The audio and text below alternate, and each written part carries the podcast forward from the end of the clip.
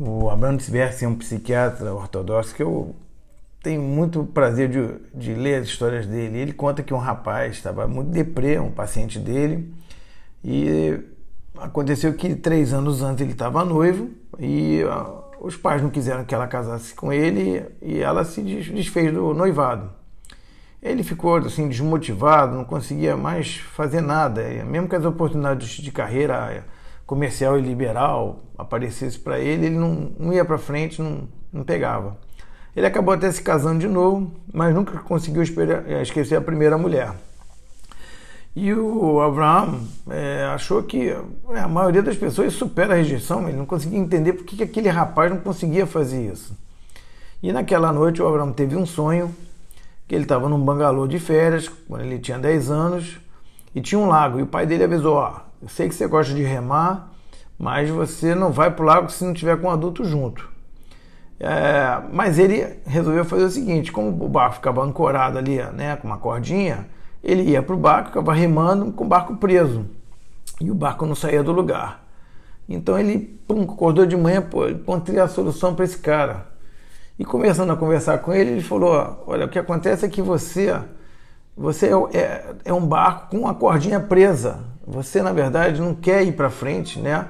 Você tá, você tá presa realmente nas coisas do, do, do teu relacionamento passado, mas que você mesmo não consegue se livrar, né? Então não é, é que o, o relacionamento não se livrava dele, ele que não se livrava do relacionamento passado.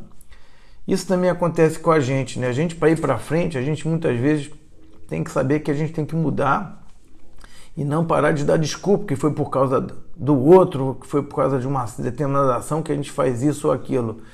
Eu sempre eu fui assim, entendeu? É, ter o sim são desculpas. Então a gente tem que deixar os ter o sim de lado e partir para as nossas mudanças para a gente poder ir para frente. Essa paraxá chama Vaigash, que significa se aproximou. Isso aconteceu porque o Yosef, que era o vice-rei né, do Egito, ele arrumou um jeito de ficar com o irmão dele lá preso, né, com ele, para testar se os outros irmãos realmente mudaram, né, ou ficaram presos no passado. Então ele, ele arrumou um jeito de ficar com, com o irmão Binyamin. E aí o Eudá se aproxima, por isso que é o Vaigash, e fala com ele até numa boa. Eu sei que você é o vice-rei né, do Egito, é o, quase o faraó, mas cara, se você fizer isso, nosso pai vai morrer, porque ele tinha dois filhos, um desses era o Benjamin, o outro morreu e tal. Mas se você fizer isso, ele vai morrer e eu não vou deixar isso acontecer. Quer dizer, ele meio que peitou. Imagina peitar o Biden agora, entendeu? Peitar o, e aí ele falou, olha, vai, de jeito nenhum ele não vai ficar aqui, eu não, vai, eu não vou deixar, né? E aí, quando o Yosef viu isso, ele viu realmente que, o, que os, os, irmãos tinham mudado, né? O amor entre eles é, realmente floresceu, e com isso ele se revelou que ele era o próprio Yosef, que foi o irmão que tinha sido vendido pelo, por eles antes, né? Então, se aproxim... eles se beijaram, né, choraram juntos e tal. E essa é uma parte para mim que é a mais emocionante, uma das mais emocionantes da Torá. E eles é, é, chamaram o pai e tal. E o pai, a primeira coisa que fez quando está é, chegando no Egito, né, eles iam para uma cidade chamada Goshen. E o Jacó né, falou: Olha só, o, o Yudá vai para lá e prepara a cidade. E os sábios dizem que se preparar a cidade foi fazer uma uma estivá, uma casa de estudo né, nesse local.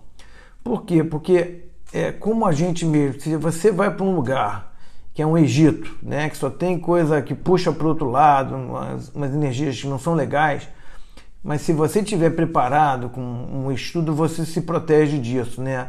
E ele, visionário, o Jacob, ele viu que só com a educação a gente consegue, conseguiria sobreviver. E é o que hoje a gente vê mesmo no mundo. A gente tem um, um mundo que tem é, muitos binamimos aí, vamos dizer, se esquecendo né, de quem são, nós, nós esquecemos quem são, porque às vezes não, não, não chega a eles a, a educação uma chance né, de, de procurar isso. Né? E o que a gente está realmente espalhado no mundo, eu outro dia até conversei sobre isso, conversei com meu filho, é para trazer essa luz do mundo mesmo é, para que ela apareça. Então, a gente, lembrando quem a gente é, a gente pode potencializar essa luz e fazer com que ela floresça no mundo também. Então, É, eu desejo a todos um, um, uma semana maravilhosa, é, ainda espalhando né, a luz que a gente pegou em Hanukkah e desejando a vocês que curtam a família, que é o mais importante bem que a gente tem. Tudo de bom. Eu queria agradecer a todos que ouviram até aqui a, é, nossas mensagens, né, que não são minhas, são né, da Torá. Ao mesmo tempo, é, dizer que se vocês puderem compartilhar, é sempre bom mais pessoas também ouvir. Isso pode impactar na vida delas e mudar para o bem o mundo também. Obrigado.